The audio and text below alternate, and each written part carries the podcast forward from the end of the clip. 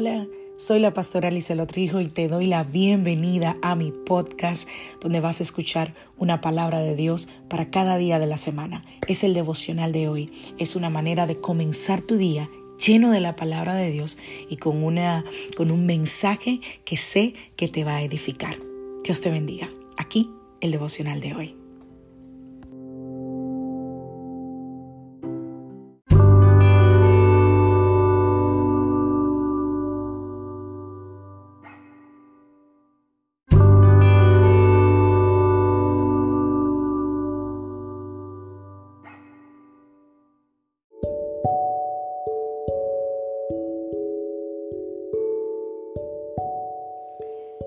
La vida trae sus retos y cada reto debe ser enfrentado. Cada día es diferente al anterior y para cada día necesitamos una palabra de Dios. Por eso el devocional de hoy es una palabra para ti, para cada día, porque Dios quiere hablarte hoy y lo va a hacer a través de su palabra. Por eso escucha el devocional de hoy.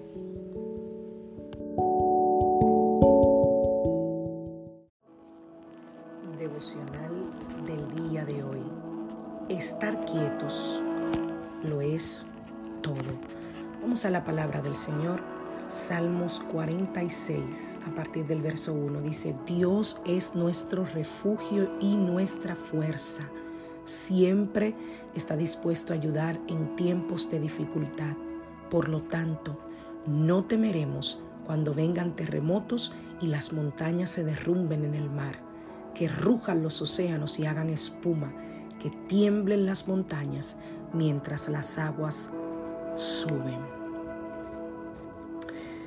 Acompañado al requerimiento que nosotros tenemos de que Dios se dé más prisa, se dé más rápido para intervenir en lo que nosotros queremos que Él, intervenga, siempre suele haber como un tipo de, de hiperactividad en nosotros, que está muy lejos de manifestar nuestra dependencia del Señor en forma de espera, de descanso. No, no, no. Esa hiperactividad lo que muestra es nuestra urgencia, nuestra impaciencia, nuestra inquietud profunda de que Dios haga algo. Y detrás de eso hay palabras que difícilmente nosotros nos atreveríamos a pronunciar porque quizás como yo decía eh, eh, en un mensaje que compartía en casa de su presencia, quizás sonarían políticamente incorrectas y e, e irreverentes, pero, pero sí, nuestras actitudes a veces lo que están diciendo es, de esto me voy a ocupar yo, porque si yo se lo dejo a Dios, Él no va a llegar a tiempo. O a veces están gritando, yo no puedo dejar esta cuestión en las manos de Dios, porque si tú quieres que algo salga bien, debes hacerlo tú mismo. O también puedes estar diciendo con tus acciones, Dios no se puede ocupar de esto, esto es demasiado complicado.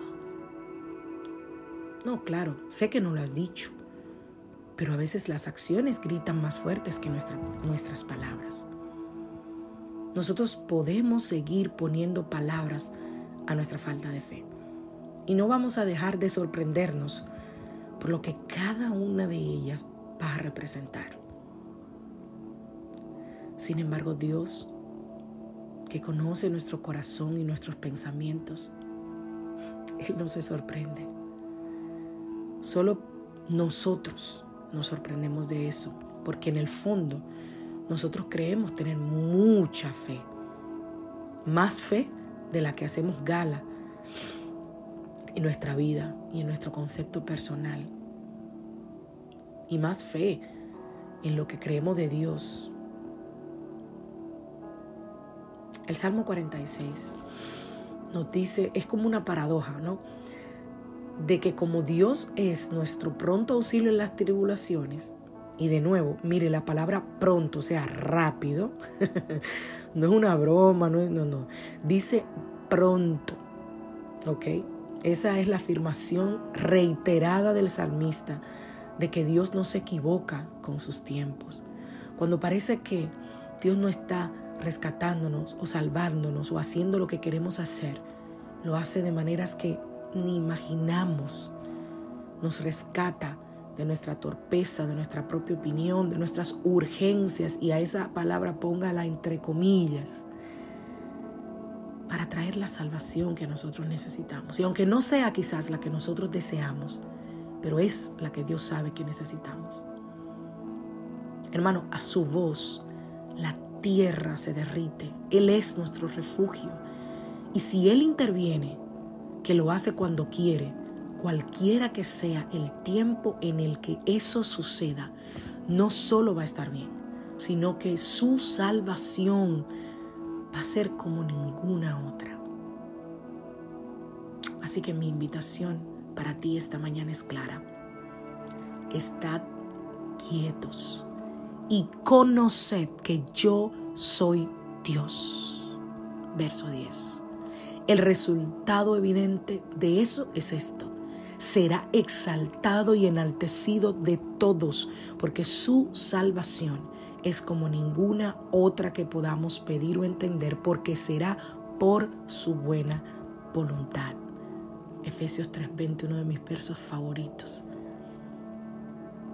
Así que no pensemos que estar quietos significa no hacer nada. Yo creo que eso es uno de los grandes problemas de los creyentes, que creen que estar quietos es simplemente sentarlo. No, estar quieto es hacerlo todo. Y aquí te doy algunos ejemplos. Estar quieto significa dejar nuestra circunstancia en manos de quien realmente la controla. Estar quietos es abandonar nuestra ansiedad sobre quien tiene cuidado de nosotros. Estar quietos es permitir que sea Él quien multiplique nuestras fuerzas, porque es quien hace nuestros pies como de sierva y en nuestras alturas nos hace andar. Habacuc 3, 19. Que Dios te bendiga. Que Dios te guarde en esta mañana. Soy la pastora Lizelot Rijo de la iglesia Casa de Su Presencia y deseo que tengas un feliz y maravilloso día.